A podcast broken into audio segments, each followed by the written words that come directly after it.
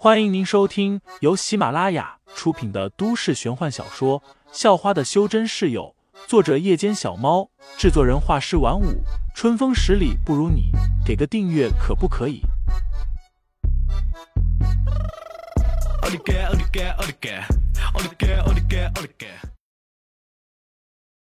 第一百五十七章，妹妹的玉佩中，废材都没太过在意他喊什么。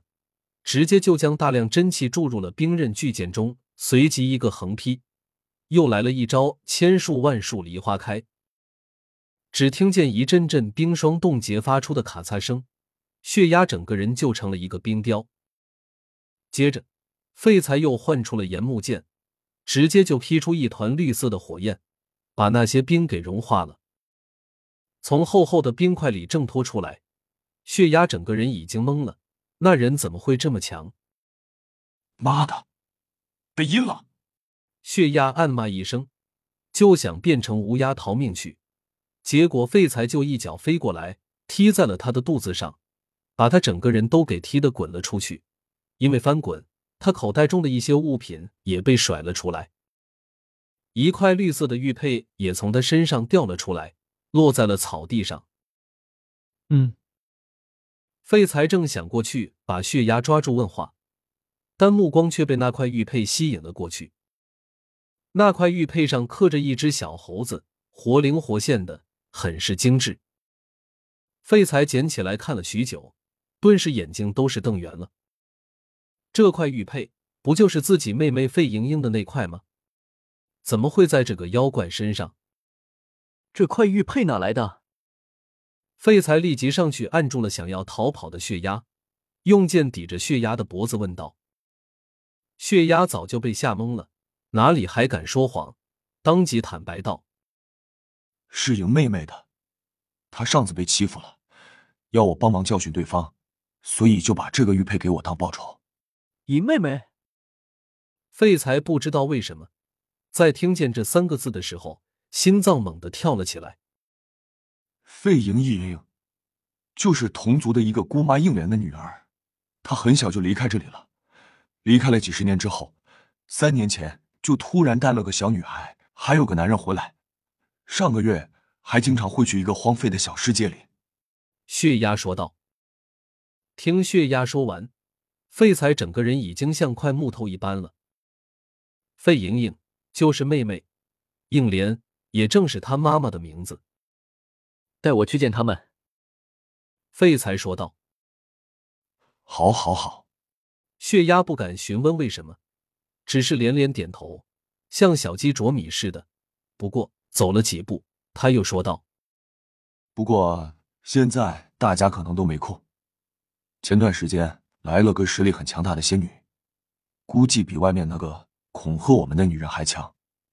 她几乎把所有的妖族人都叫去了，还威胁大家。”让大家同意打通一个连接下阳市的入口，也不知道谈成了没有。仙女比外面那个还强。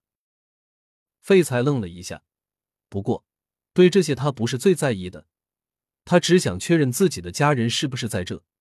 最后又推搡了一下血压，说道：“快点走，就到了，就到了，离这不远。”血压很怕废材生气。赶紧领着废材继续往前走。他们两人来的地方是郊区，不过前方不远处也有一座极其宏伟的建筑，不比城市中心的建筑差。就在前面了，就是不知道守卫会不会允许我带你进去。不过没关系，进不去我也可以叫他们出来。血压笑呵呵的说道。很快，两人便走到了那座宏伟建筑前。这座建筑看起来像一座小山一边，中间是一座高耸入云的塔楼，四周逐渐变得低矮，还有一条长长的石阶，从下方一直通向建筑物的高处。整栋建筑都是有高墙围住的，大门处还站着几头狮子，这几头狮子身上溢散着真气，因为没有化成人形，废材不知道他们是灵兽还是妖怪。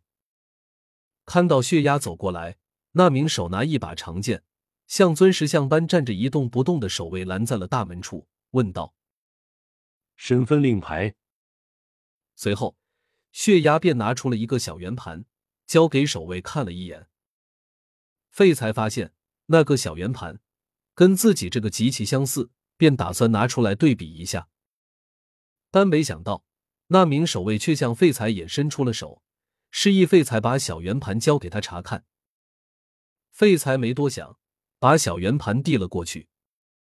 守卫接过小圆盘，也只是看了几眼，又给回了废材。随后说道：“请进。”此时，血压却愣了一下，显得很意外，但也没说什么。而废材则是终于明白了，原来萧韵给他的这个小圆盘是妖族的身份令牌。很快，两人又一起循着石阶，一直上到了宏伟建筑物的高处。那里是一个大厅，无比的宽敞，看起来像是一个办公的地方。听众老爷们，本集已播讲完毕，欢迎订阅专辑，投喂月票支持我，我们下集再见。